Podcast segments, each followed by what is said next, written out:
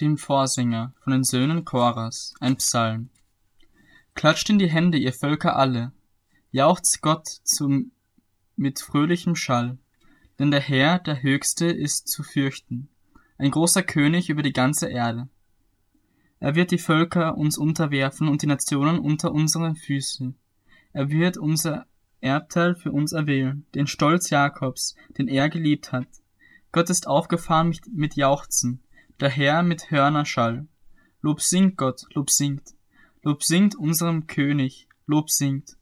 Denn Gott ist König der ganzen Erde, Lob singt mit Einsicht. Gott herrscht über die Völker, Gott sitzt auf seinem heiligen Thron. Die Edlen der Völker haben sich versammelt.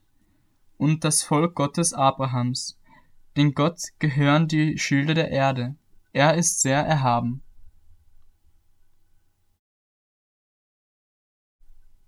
Ein Lied, ein Psalm von den Söhnen Choras. Groß ist der Herr und hoch zu loben in der Stadt unseres Gottes, aus seinem heiligen Berg. Schön erhebt sich die Freude des, der ganzen Erde, der Berg Zion auf der Seite des Nordens, die Stadt des großen Königs. Gott hat in ihren Palästen als sichere Burg sich kundgetan. Denn siehe, die Könige hatten sich verbündet und waren miteinander herangezogen. Sie sahen, da staunten sie. Sie erschraken und flohen ängstlich davon. Zittern ergriff sie dort, wehen wie ein Gebärende. Du zerbrichst die Tarsis-Schiffe durch einen Sturm von Osten. Wie wir es gehört haben, so haben wir es gesehen. In der Stadt des Herrn, der Herrscher, in der Stadt unseres Gottes. Gott wird sie erhalten bis in Ewigkeit. Wir gedenken, o Gott, an deine Gnade inmitten deines Tempels. Wie dein Name, o Gott, so reicht auch dein Ruhm bis an die Enden der Erde. Deine Rechte ist voller Gerechtigkeit. Der Berg Zion freut sich, die Töchter Judas frohlocken, um deiner Gerichten willen. Geht rings um Zion, geht rings um sie herum, zählt ihre Türme, beachtet ihre Bollwerke, durchschreitet ihre Paläste, damit ihr es erzählt dem künftigen Geschlecht, dass dieser Gott unser Gott ist, für immer und ewig. Er führt uns über den Tod hinaus.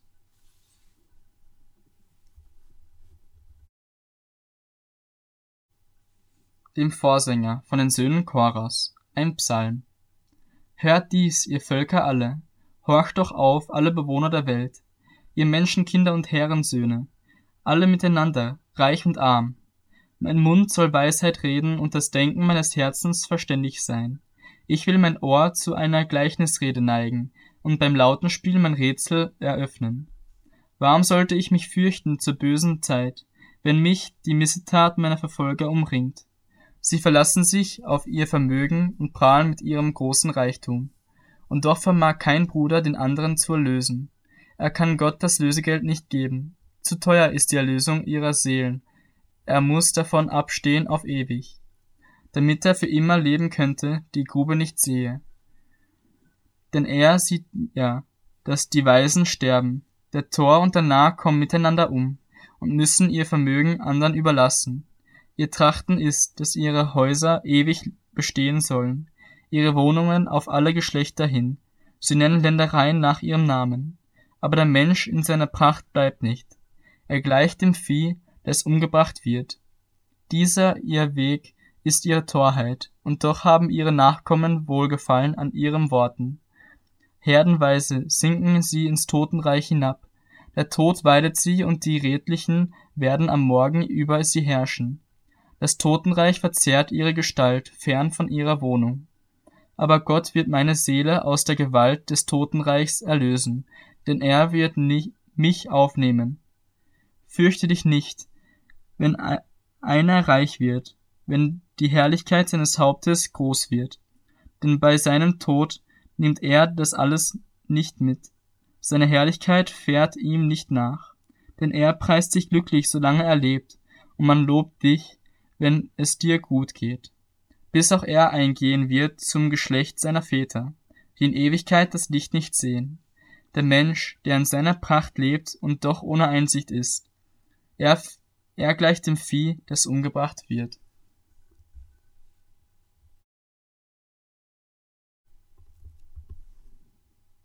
Ein Psalm Asafs.